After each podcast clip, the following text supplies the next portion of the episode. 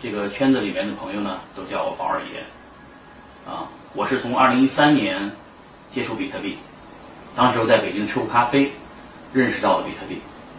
呃，我的太太杨洋，啊，她做了一个比特币的媒体，叫杨洋访谈。然后呢，她呢做了一个活动啊，就是比特币中国行，走了中国二十三个城市，啊，然后呢，我也就跟着她转了一下。在这个过程中，我爱上了比特币。比特币呢，从我二零一三年接触到今天已经五个年头了。我呢，由原来的一个初学者变成了一个爱好者，变成了一个参与者啊。后来变成一个矿工，后来成了一个比特币的天使投资人。后来在一六年的时候，又转型做了一个区块链的天使投资人啊。我看好比特币后面的这套逻辑，就是一个去中介化。啊，去中心化、分布式的一种去中心化的一套加密系统，啊，这种数字货币的时代，呃，刚刚来临，我们看到了整个区块链技术的底层，啊，实现了互联网上从信息传递到价值传递的一个飞跃，啊，这是我为什么看好比特币的原因，啊，我认为呢，如果比特币这样继续发展下去。在我有生之年，我也可以看到比特币应该会到一个一百万美金一个啊，这是我们这个从业者所看到的一个未来。呃，我是从二零一四年开始投资比特币挖矿的，当时我经过我们一年的努力吧，我们在是在内蒙啊建成了我们全世界最大的比特币矿场啊，呃，中国的矿工。非常的努力，经过了这么五年的努力，中国的算力已经占到了全世界的百分之七十五以上。也就是说，全世界有百分之七十五的比特币都是 Made in China，都是中国人生产的。啊，中国人呢非常的勤奋，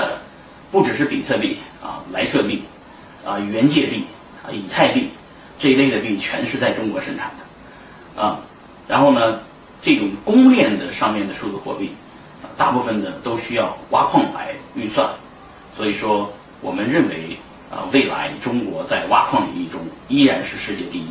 啊，不可能有第二家超过中国啊。呃，最近这个永恒之蓝的比特币勒索病毒啊，在全球泛滥，上百万台电脑被锁住了。黑客勒索的办法呢，就是把你的电脑里面的原文件备份一份，把原文件删掉，然后把备份的文件加密。如果你想解密，你就必须去购买比特币，打给他，然后呢交赎金，他再告诉你怎么解密。呃，这种勒索的方法呢，非常的手段非常的卑劣。为什么呢？因为他索要三百美金，大约两千人民币一台电脑，那基本上不可能。很多人宁可把电脑系统革掉，重新装一个系统，也不会要文件了啊。这个他是得不到这个比特币，并且还而且还会被谴责。第二个，他不太懂数字货币的这个区区块链的技术、智能合约的技术。如果他用区区块链智能合约的技术的话，根本不需要去交赎比特币赎金，对吧？他只要用智能合约就行了，就是把数字货任何一个数字货币打到一个地址上，只要这个地址上收到数字货币，马上电脑就解密了，啊，所以说，呃，我这次说谴责一下这个黑客，但是要提醒大家注意风险，因为。即使这个黑客不用数字货币，用别的数字货币是一样可以勒索的，因为每个数字货币基本上都是匿名的，啊，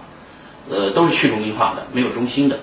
所以说大家要小心啊，数字货就是这个黑客的这个攻击，赶紧更新自己的电脑啊，最好是去换一台苹果电脑啊，目前到目前为止，苹果电脑还没有受到这方面的攻击啊。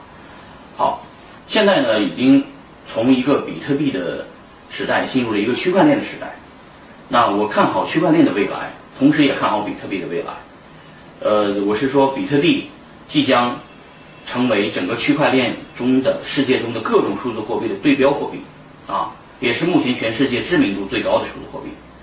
呃，全世界的区块链的技术的发展，我们看到了腾讯，看到了阿里巴巴，看到了很多的中国的数各种银行、金融机构、保险。全部在研研究区块链技术，连中国的人民银行都在研究自己的数字货币啊！因为我们中国已经进入了一个无纸化的时代，就是说很多人都不用现钞了，都用微信或者是支付宝扫一下就可以做支付。呃，全世界也进入了这样的时代。我们看到了日本、德国都把比特币合法了，中国的政策也在逐步的制定啊。比特币现在在中国的用途不太好啊，主要用于传销啊、洗钱啊、这个什么病毒勒索啊。但是这是现状，我认为未来不是这样子的，未来会进入千家万户